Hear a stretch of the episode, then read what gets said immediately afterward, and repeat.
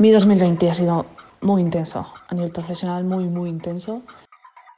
A principios de año estaba trabajando en DINEG Animación como coordinador de producción en el departamento de animación. Mi experiencia este año ha sido curiosa porque yo tuve la suerte de empezar el año viajando bastante porque bueno, decidí hacer un break. Pero surgió una situación en la que conocí a quien es ahora mismo mi socio y montamos entre los dos una productora. El año eh, empezó muy bien o muy prometedor, eh, con, empezando con una oferta de DINEC para trabajar en, en Londres eh, de FX Artist.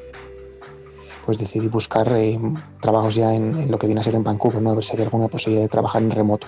Y después de echar currículums durante una semana, pues sí que me contactó una empresa para una entrevista y al final me, me contrataron aparte de la, del efecto que ha tenido sobre los VFX en, en, Jellyfish, no creo que la pandemia o el año 2020 haya sido malo.